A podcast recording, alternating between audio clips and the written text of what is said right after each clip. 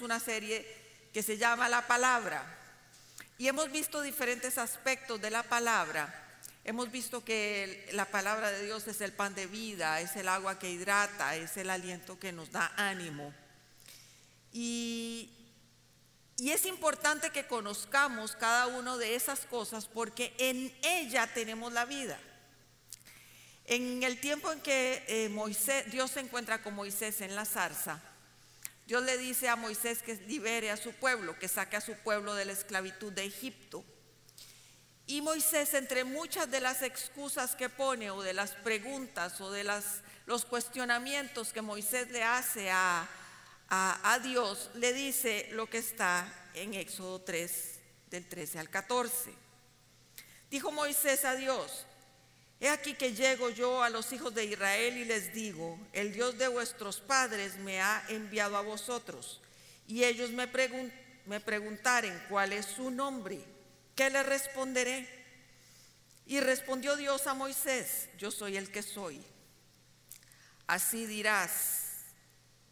Y dijo, así dirás a los hijos de Israel, yo soy, me envío a vosotros. En esta expresión yo soy, cuando uno lo lo lee, realmente no entiende por qué Dios no le contesta quién es. Eh, generalmente Dios cuando uno le pregunta cosas, Él no contesta lo que uno pregunta y menos escucha lo que uno quiere escuchar. Él siempre responde de una manera diferente. Moisés le pregunta y él se limita a decir yo soy. Se limita a decir yo soy porque Dios no quería que Moisés lo lo encajonara, que Moisés lo encerrara, que Moisés lo, lo, viera como algo determinado. Esta, esta, esta expresión, yo soy, lo que quiere decir es yo soy, me voy a ir a revelar a ustedes conforme ustedes me necesiten, conforme ustedes me busquen. Entonces, si usted está en problemas económicos, yo soy su proveedor. Si usted está enfermo, yo soy su sanador. Si usted tiene angustia, yo soy su paz. Si usted necesita consuelo y compañía, yo soy tu consejero. Dios lo que le está diciendo a Moisés es, yo soy y me voy a ir revelando conforme me vayas conociendo. Conforme vayas conociéndome a mí, yo voy a ser. Entonces Moisés lo conoció como el libertador como el conquistador. Yo soy, le quiere decir a, a, cada uno de ustedes, yo soy para usted lo que usted necesita que yo sea en este momento. Y eso es una cosa bellísima. Eso es una cosa hermosa porque no, no los yo sois de Dios en mi vida son los mismos que usted, que para usted. No los yo sois de Dios que yo he conocido son los mismos que usted ha conocido, porque Dios es, es infinito. Dios se puede manifestar de miles de maneras y por eso a Moisés no le dice un yo soy específicamente, yo soy, sino que dice yo soy, el que soy. Y con la palabra de Dios es exactamente igual. La palabra de Dios se va a ir revelando a nosotros conforme nosotros la vayamos conociendo. Así como Dios se va a ir revelando conforme le vayamos conociendo, la palabra de Dios se va a ir revelando a su vida y a mi vida conforme vayamos buscándola, conforme la vayamos leyendo, conforme vayamos entrando y profundizando en lo que esa palabra dice cada versículo, cada promesa, cada historia que usted llega, lleva, eh, lee en la palabra, trae a su vida una revelación de Dios. Cada vez que usted se acerca a la palabra, usted va a encontrar lo que usted necesita porque ahí está. Hemos tenido los cristianos la palabra de Dios como un accesorio en nuestra vida cristiana y les quiero decir que ese es el error más grande que hemos podido cometer. La palabra no es un accesorio en nuestra vida. La palabra de Dios es el armamento que Dios nos ha dado para caminar sobre esta tierra. El armamento que nos ha dado para luchar, el armamento que nos ha dado para encontrar felicidad, el armamento que nos ha dado para encontrar victoria. Y cada uno de nosotros, o muchos de nosotros, lo hemos tenido como algo más, una tarea más que hacer, un check que le hago cada vez que la lea. Ya hoy la leí, qué dicha. Y esto, aquí es donde está la vida. Aquí es donde está el poder. Aquí es donde usted va a encontrar libertad. Aquí es donde usted va a encontrar respuestas a todas sus preguntas. Tenemos y tenemos que ser conscientes de que debe ser útil para nosotros. La Biblia debe ser útil. La Biblia no es un accesorio. La Biblia es útil, es indispensable y es efectiva. Hoy vamos a ver la palabra de Dios como la espada. La palabra de Dios es la espada. Y la vamos a, vamos a ver en dos textos. La vamos a ver de dos maneras que expone la palabra cómo es la espada. El primero de ellos está en Hebreos 4:12 y dice así: Porque la palabra de Dios es viva y eficaz. En la nueva versión internacional dice poderosa. y más cortante que espada de dos filos y penetra hasta partir el alma y el espíritu, las coyunturas y los tuétanos y discierne, otra versión dice, deja descubierto los pensamientos y las intenciones del corazón. Vamos a desmenuzar este texto y vamos a ir viendo cada uno de los detalles. Dice que la palabra es viva.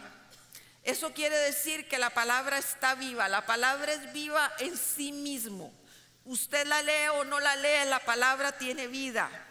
No este papel, no este forro, no es que si es pasta dura o pasta suave, no es si la letra es grande o es pequeña, no. La palabra, el contenido de lo de aquí, de lo que está dentro de estos de estas tapas del libro es vida, está viva, produce vida. Esa palabra es viva, dice, porque cada vez que usted la lee puede encontrar algo nuevo en ella. No sé si alguno de ustedes le ha pasado alguna vez que lee un pasaje una y otra y otra vez y de un momento a otro ese pasaje toma una un, sale de la Biblia y usted dice, ¿cómo es posible que yo nunca había visto esto? Yo lo había leído tantas veces, yo había pasado tantas veces por este versículo, pero hoy ese versículo toma vida para usted. El Señor decide en ese momento sacar ese versículo a su corazón y usted verlo de una manera diferente, lo analiza diferente, lo siente diferente, siente que le habla, siente que en ese momento de su necesidad esa palabra está hablándole. ¿Les ha pasado? Claro que les ha pasado. Si hemos leído la Biblia nos ha pasado. La palabra de Dios es viva y no solo sucede en esas situaciones. Sucede muchas veces que un pasaje que nosotros lo hemos tomado ya como nuestro, que lo conocemos, que lo memorizamos, toma una dimensión distinta y les voy a contar lo que me ha pasado en las últimas semanas. Yo siempre les he contado que yo tuve un versículo que el Señor me dio cuando Alejandro pasó por el cáncer de riñón que tuvo hace varios años. Y el Señor me preparó para ese momento y yo repetía ese versículo y lo repetía y lo repetía. Y el versículo es Isaías 26.3 que dice, tú guardarás en completa paz aquel cuyo pensamiento en ti persevera porque en ti ha creído, o en ti ha confiado.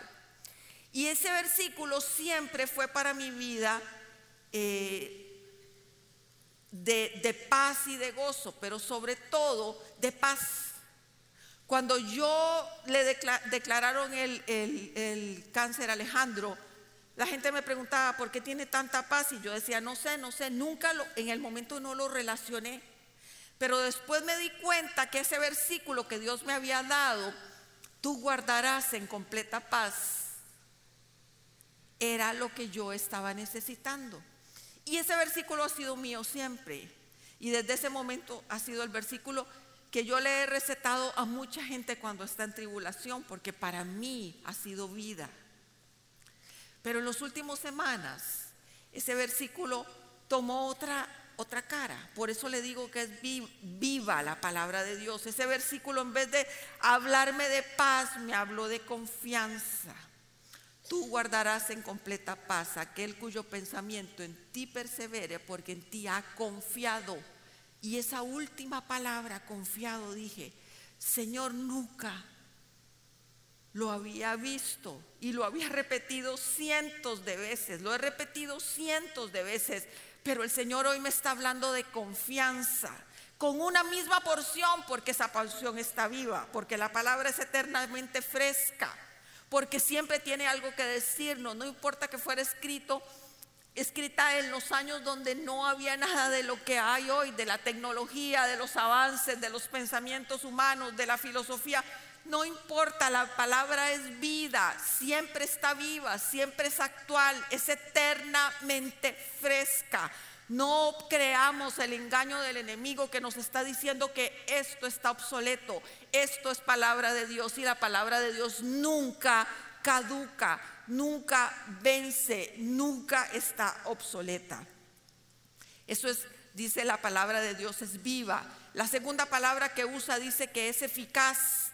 Algo eficaz es, es que cumple a perfección por lo cual ha sido diseñado. Por ejemplo, si usted tiene un dolor de cabeza y se toma una pastilla y la pastilla le quita el dolor de cabeza, esa pastilla es eficaz. O sea, la palabra de Dios es eficaz, cumple todo lo que quiere cumplir, que Dios quiere que usted cumpla. Y vean la belleza, la belleza de pasaje bíblico que encontré. En Isaías 55 dice, versículo 10, así como la lluvia y la nieve descienden del cielo y no vuelven allá sin regar antes la tierra, y hacerla fecundar y germinar para que dé semilla al que siembra y pan al que come. O sea, así como la lluvia y la nieve descienden del cielo, caen del cielo a la tierra, producen en la tierra todo lo que debe de producir el agua, nutre la tierra, nutre las semillas, nutre las plantas, fortalece toda, todas las plantas y todas las hierbas para que ellas produzcan alimento Así como la lluvia y la nieve hace eso y produce alimento, así también la palabra de Dios que sale de la palabra que sale de mi boca, dice Dios, no volverá a mí vacía, sino que hará lo que yo deseo y cumplirá con mis propósitos. Eso se llama eficaz. Eso es algo eficaz. Dios lo que nos está diciendo que así como el agua lo hace, igual su palabra. Cuando Él tira la palabra, cuando Él da la palabra, cuando Él pronuncia la palabra, la manda a la tierra y cada uno de nosotros toma esa palabra, la hace para sí, va a producir en, usted y en mí lo que Dios quiere que produzca, no lo que usted quiere que ese versículo produzca, lo que Dios quiere que produzca y después regresará a Él. Nunca regresará vacía, nunca regresará vacía. Un versículo que usted recibe del Señor nunca regresará al Señor vacío, va a producir en usted lo que Él quiere que produzca. Eso a mí me fascina.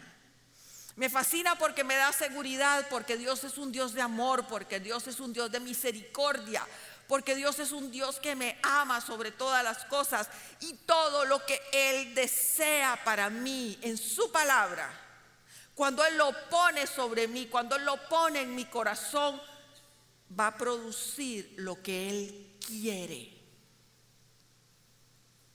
Y cuando regrese esa palabra, Él ya va a regresar con el resultado por lo cual Él lo envió. Por eso no debemos menospreciar cada vez que usted encuentra algo en la palabra que le llama la atención. No debemos despreciar cada vez que usted lee un versículo y dice, qué versículo más bonito, lo voy a volver a leer. No desprecie eso. El Señor le está tirando la palabra. El Señor le está enviando la palabra para que usted la tome, para que Él mismo logre hacer en usted el propósito por el cual se la está dando. Eso se llama la palabra es eficaz. Dice en la siguiente porción de ese pasaje, más cortante que espada de dos filos y penetra hasta partir el alma y el espíritu, espíritu, las coyunturas y los tuétanos, y discierne los pensamientos y las intenciones del corazón. Quiere decir que no solo es viva y eficaz, sino que es como una espada que penetra hasta lo más profundo, que penetra sus emociones, que penetra sus sentimientos, que penetra su cuerpo, que penetra sus pensamientos, que discierne sus pensamientos, que sabe las intenciones de su pensamiento. Quiere decir que cuando usted abre la palabra de Dios y empieza a leerla, lo que esta palabra es para usted es como un espejo. Usted empieza a verse conforme lo que ella le está diciendo. Dice que es esa espada de dos filos que penetra hasta lo más profundo, pero para muchos quizá esa espada de dos filos es un cuchillo plástico que no penetra, que no hace nada. Es un cuchillo que se quiebra con solo ponerlo en un pedacito de carne. Pero no la espada de dos filos. Lo que el Señor nos está diciendo es que esta palabra le discierne, que esta palabra le enseña, que esta palabra le, desnuda delante de la verdad, que esta palabra penetra en su corazón y en su vida más allá de lo que usted puede imaginar o pensar. ¿Quién diría que una, un libro yo lo cojo y lo leo y ese libro empieza a hablarme de tal manera que empieza a transformar mi vida en mi corazón? ¿Quién podría decir que un libro común y corriente como cualquier otro, con papel y en una imprenta, puede transformar vidas porque es espada, porque discierne, porque enseña? Primera, segunda de Timoteo dice, toda la escritura es inspirada por Dios, útil para enseñar, para reprender, para corregir y para instruir en justicia. La palabra de Dios hace todo eso en usted. La palabra de Dios no es simplemente una lectura de la palabra de Dios, no es simplemente un, un requisito que debo de cumplir porque soy cristiano, no. La palabra de Dios está viva, es eficaz para transformarnos, para cambiarnos, para mostrarnos quiénes somos. La palabra de Dios es el arma que el Señor nos ha dado para nuestras vidas. Y la hemos tomado muy, muy, pero muy, pero muy a la ligera. Hemos creído que es un accesorio cuando es realmente el poder de Dios, el manual que el Señor nos ha dado para vivir. El segundo punto que, que vamos a ver, la palabra como espada, está en Efesios 6 y dice así, pónganse toda la armadura de Dios para que puedan hacer frente a las artimañas del diablo. Porque nuestra lucha no es contra seres humanos, sino contra poderes, contra autoridades, contra potestades que dominan este mundo de tinieblas, contra fuerzas espirituales malignas en las regiones celestes. Esta es esta porción de Efesios, lo que la palabra nos va a introducir es en una batalla espiritual en una guerra espiritual. Y nos está diciendo que nosotros como hijos de Dios debemos de ponernos una armadura. Es una armadura totalmente espiritual porque como dice lo que acabo de leer, no tenemos un enemigo de carne y hueso, tenemos un enemigo espiritual, un enemigo que no se ve, un enemigo que no se puede luchar y no se puede pelear contra él con estrategia humana, ni con palabra humana, ni con enseñanza humana. La única forma de derrotar al enemigo es a través de la armadura. Poniéndonos esa armadura. Nuestra lucha no es contra seres humanos. Muchas veces en la vida luchamos constantemente contra nuestro esposo, contra nuestra esposa, Creemos que nuestro enemigo es el jefe o el compañero de trabajo, o creemos que nuestro enemigo es nuestro hijo que nos hace batalla. No, ese no es su enemigo. La palabra me dice que mi pelea, mi lucha, mi batalla no es contra carne, mi batalla es contra el enemigo, contra Satanás. Contra Él es mi batalla y no lo puedo pelear en este mundo con estrategias humanas, con armaduras humanas, con palabras humanas. Dice después, por lo tanto, en el versículo 13, pónganse toda la armadura de Dios para que cuando llegue el día malo puedan resistir hasta el fin con firmeza.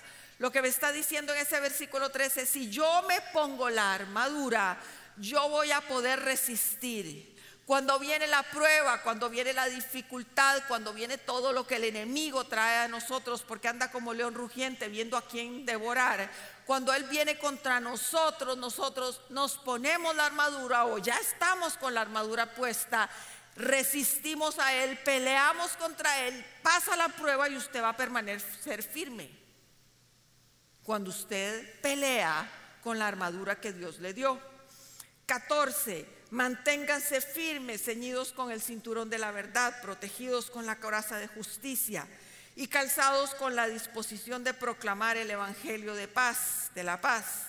Además de todo esto, tomen el escudo de la fe, con el cual pueden apagar todas las flechas encendidas del maligno. Esto es, vamos describiendo toda la armadura que Dios nos está dando.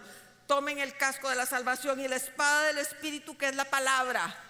Ahí está la espada del Espíritu, que es la palabra. El 18, oren en el Espíritu en todo momento con peticiones y ruegos, manténganse alerta y perseveren en oración por todos los santos. Dentro de esa armadura espiritual que tenemos, que no se ve, está la palabra de Dios.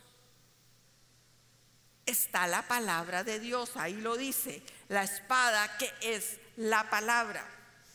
Si ustedes notan en la lectura, ninguno de los elementos todos los elementos, perdón, de la armadura son de defensa.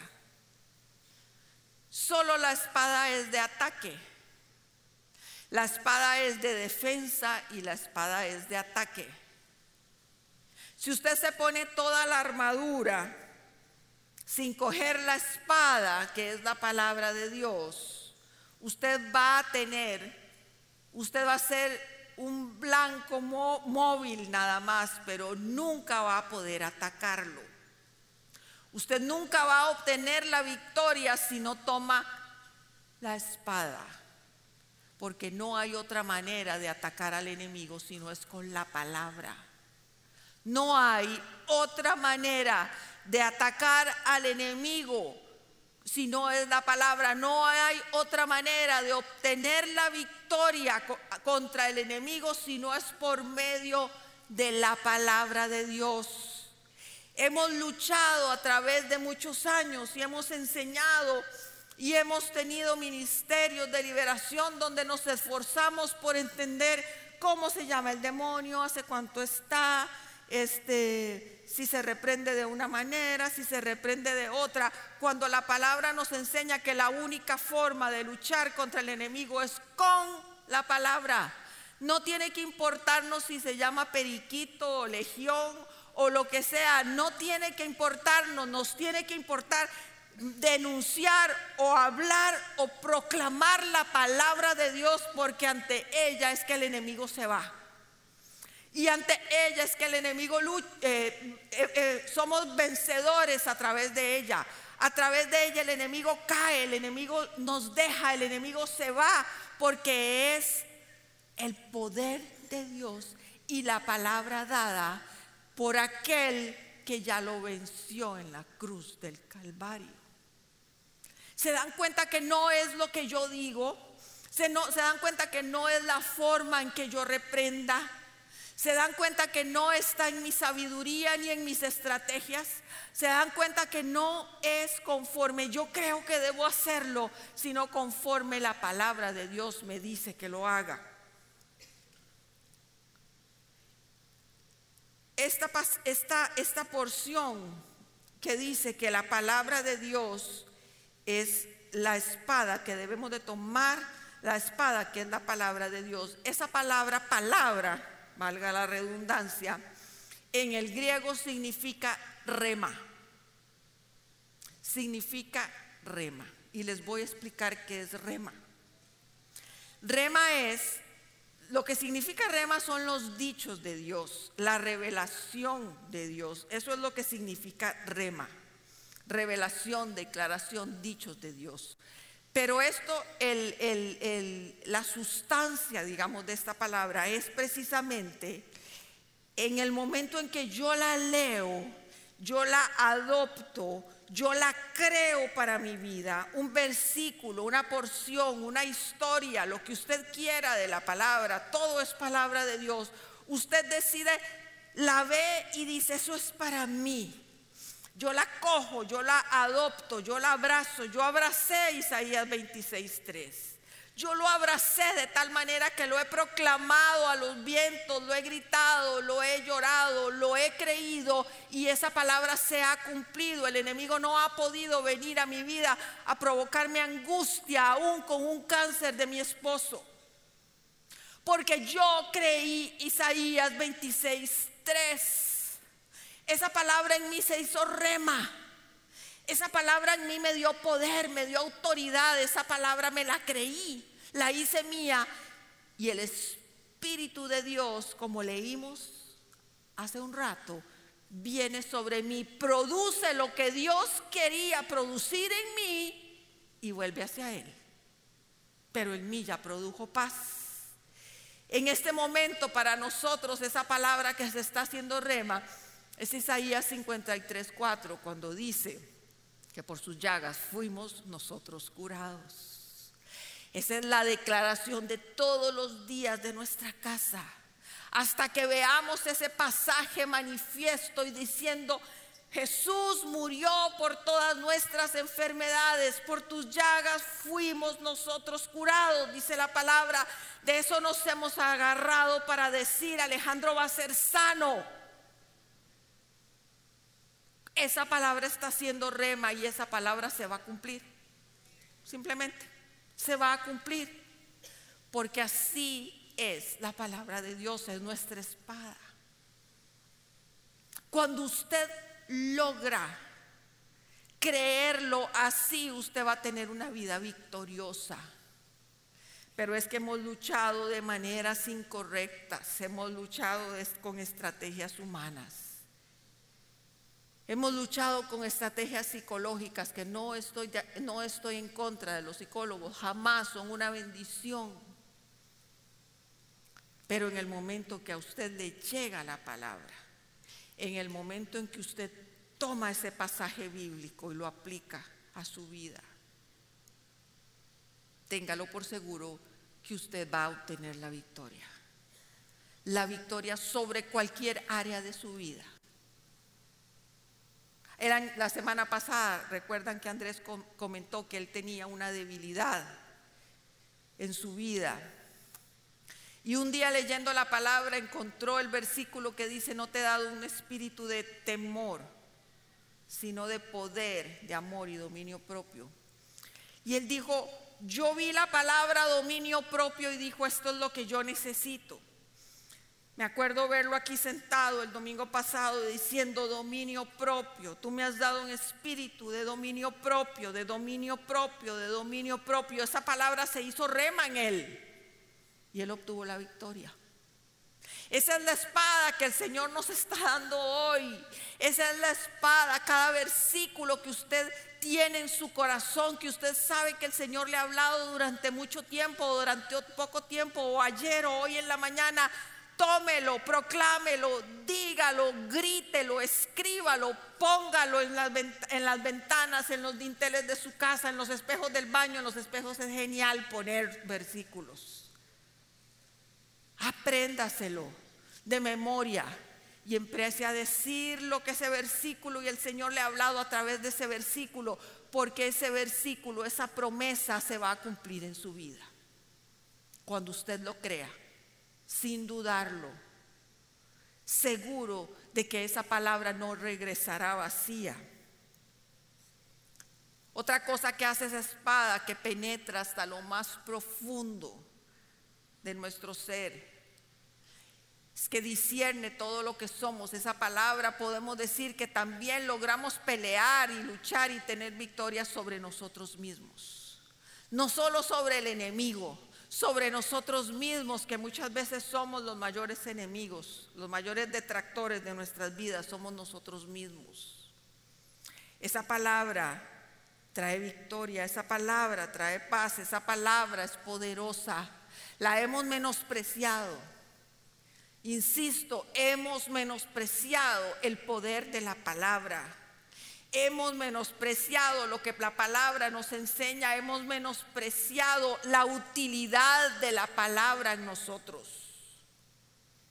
Hemos menospreciado lo que el Señor puede llegar a ser a través de la palabra. Y vean cómo nosotros hemos venido haciendo una forma de, luchar contra el enemigo cuando Jesús nos lo dejó clarísimo. Jesús tuvo un enfrentamiento contra el enemigo. Jesús tuvo un enfrentamiento contra Satanás que está en Mateo 4 y dice así, luego el Espíritu llevó a Jesús al desierto para que el diablo lo, lo sometiera a tentación. Entonces, después de ayunar 40 días y 40 noches, tuvo hambre. El tentador se le acercó y le propuso, si eres el Hijo de Dios, ordena estas piedras que se conviertan en pan. Jesús le respondió, escrito está, no solo de pan vive el hombre, sino de toda palabra que sale de la boca de Dios. Deuteronomio 8:3. Satanás viene con el ataque y Dios le responde y se defiende con la espada. Y le dice Deuteronomio 8:3. En el versículo 5 le dice, luego el diablo lo llevó a la ciudad alta e hizo que se pusiera de pie sobre la parte más alta del templo y le dijo, si eres el Hijo de Dios, tírate abajo, porque escrito está, ordenará a sus ángeles te sostengan en sus manos para que no tropieces con piedra. Satanás le está pronunciando el Salmos 91. Jesús le dice, no pongas a prueba al Señor tu Dios. Deuteronomio 6, 16. Vean la lucha que Jesús está teniendo con el enemigo. Vean la, forma en que Jesús se enfrenta. El enemigo lo ataca y él le responde con la palabra. El enemigo le, menciona la palabra y él le responde con la palabra.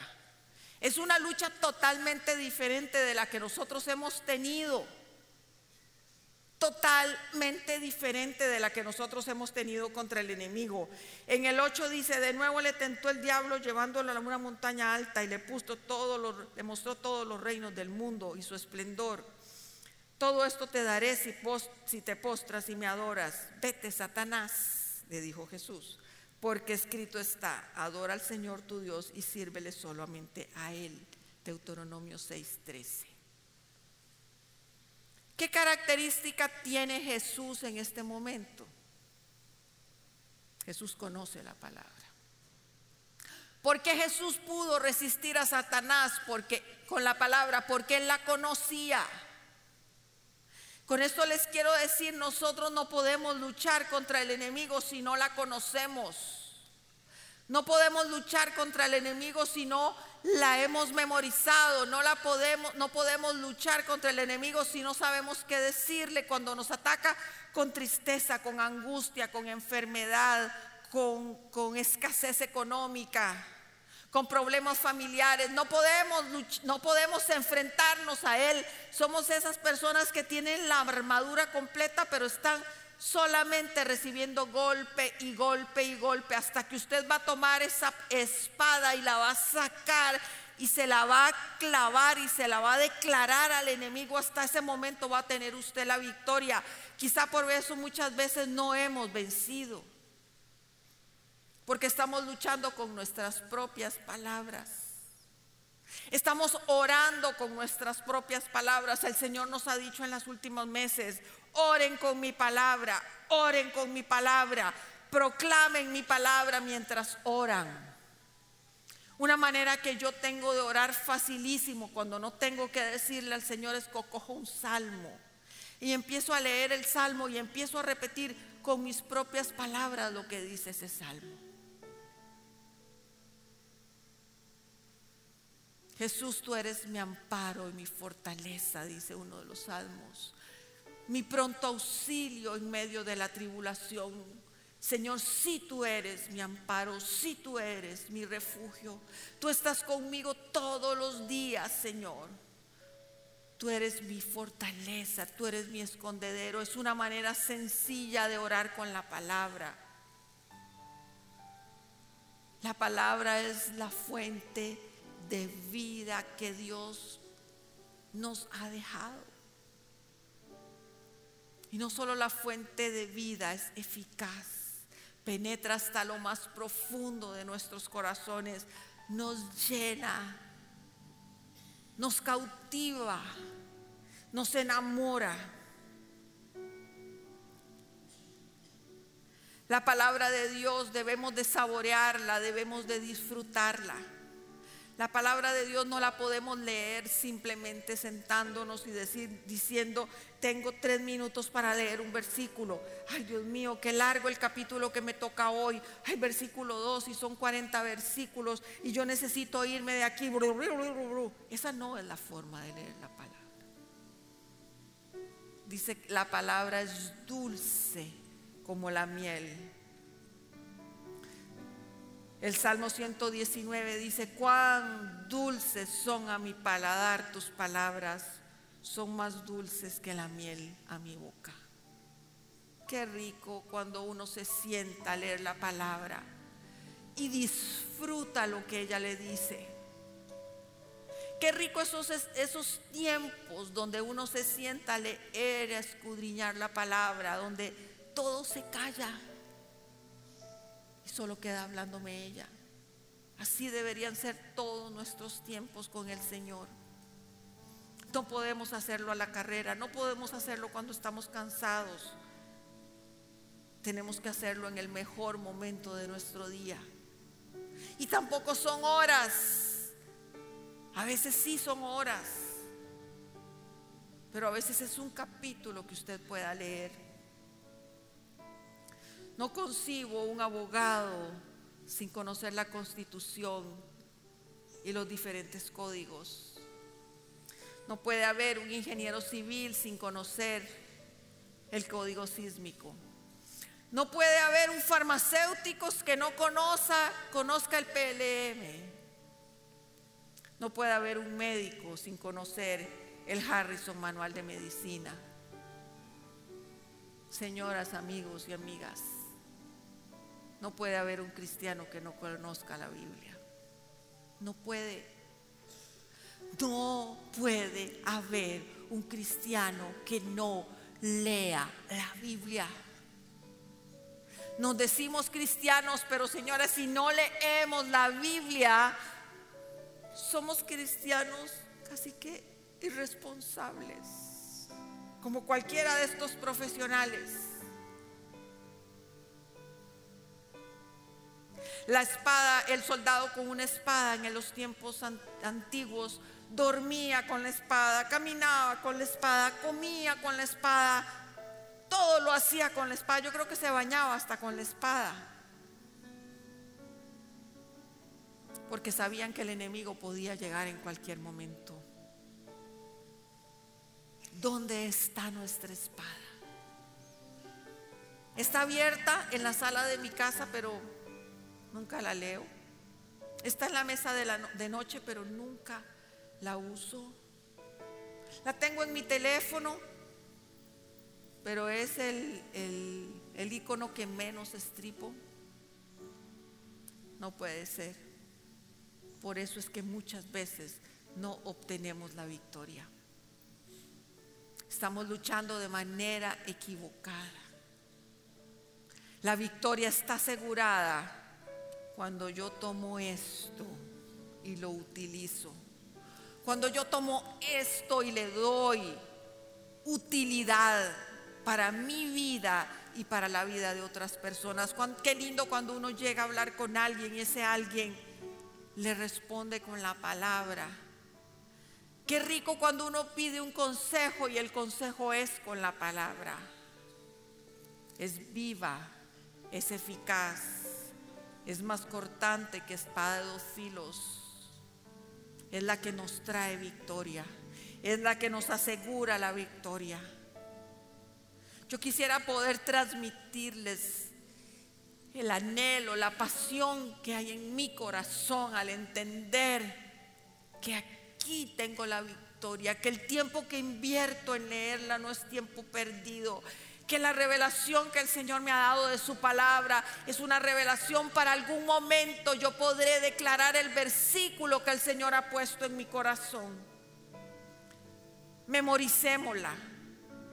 Memoricemos la palabra. Qué tristeza cuando a veces oímos, ay, ¿qué era lo que decía la palabra de eso? ¿Qué, qué, era lo que decía? ¿Qué era lo que decía? No, tenemos que, tenemos que memorizarla. No podemos quedarnos recordando lo que por un día leímos y pasamos por encima. Tenemos que hacerlo nuestro.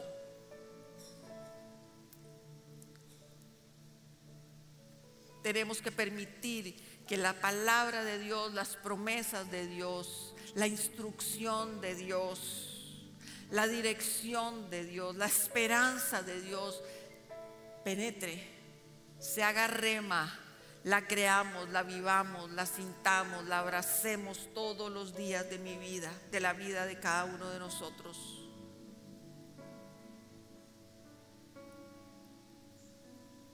Pero para usarla hay que conocerla.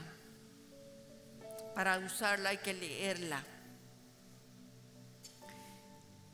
De la misma manera que empecé la enseñanza diciendo que Dios le dijo a Moisés, yo soy. La palabra es y será en usted lo que usted logre leer de ella. Si usted va a aprenderse solo un versículo, la palabra será solo un versículo para su vida, solo en una, dos, tres áreas de su vida. Pero si usted toma la palabra y la lee y la disfruta, la aprende, la memoriza, la declara, abre su boca para declararla, esa palabra va a tomar vida y va a levantarlo de donde usted está. No hay situación, no hay enfermedad, no hay división, no hay necesidad que no, que no sea suplida por su palabra. Recuerden, su batalla no es contra las cosas externas, su batalla solo la va a ganar a través de la palabra. Solo la va a ganar a través de la, de la palabra. Vamos a orar y, y yo quiero decirles que para mí ha sido todo un reto poder llegar a disfrutar de la palabra. Yo sé cuántas veces nos hemos propuesto leerla y no lo hemos logrado. Muchas, muchas, yo muchas veces. A partir de hoy, Señor, voy a leer la palabra todos los días. Más de 40 años tengo de conocer al Señor y lo he dicho miles de veces y muchas veces no lo hice. Pero un día tomé la decisión y dije, tengo dominio propio. A mí el tiempo es de Dios. No me pueden sacar del tiempo que yo tengo con Dios. Nada ni nadie. Y yo decidí leer la palabra todos los días tomé la decisión un día y lo hice, tuviera ganas o no tuviera ganas, me sintiera bien o me sintiera mal, tuviera tiempo o no tuviera tiempo, sintiera leerlo, es que hoy no siento leer la palabra, la leía y en mí se ha hecho un deleite. Y yo sé que en usted también se puede hacer. Y el reto para mí en esta tarde, para ustedes, de mí para ustedes en esta tarde es, hagamos un compromiso, no conmigo, con Dios y con usted mismo. Y diga, yo puedo tomar una decisión valiente y empezar a disfrutar de ella. No disfrutar solo por disfrutar, disfrutar porque el Señor nos la dejó para enseñarnos a vivir para enseñarnos a luchar, para saber que el Señor tiene palabras de bien para nosotros, que nadie nos puede meter, un, un cinco con hueco, dicen por ahí. Nadie nos puede engañar diciéndonos cosas equivocadas y diciéndonos eso está en la palabra porque usted y yo vamos a ser hombres y mujeres que la conocen. Que el Espíritu Santo desciende sobre usted y lo que antes no entendía lo va a empezar a leer y entender. Si usted quiere tomar ese reto y decirle, Señor, yo quiero, necesito tu fortaleza, pero es que le quiero decir algo. No puede pedirle al Señor su fortaleza porque Él dice que ya nos dio un espíritu de poder. Ya nos dio un espíritu de poder. Entonces el Señor ya lo dio. Dígale nada más, Señor, tomo ese versículo en mi vida y tomo la decisión de empezar a leerla y tomo la decisión de empezar a interiorizarla, a vivirla, a sentirla, a proclamarla y a aplicarla en todas las áreas de mi vida. Si usted quiere tomar ese reto, póngase de pie y vamos a orar. Sin temor, porque el Señor está aquí. El Señor está aquí.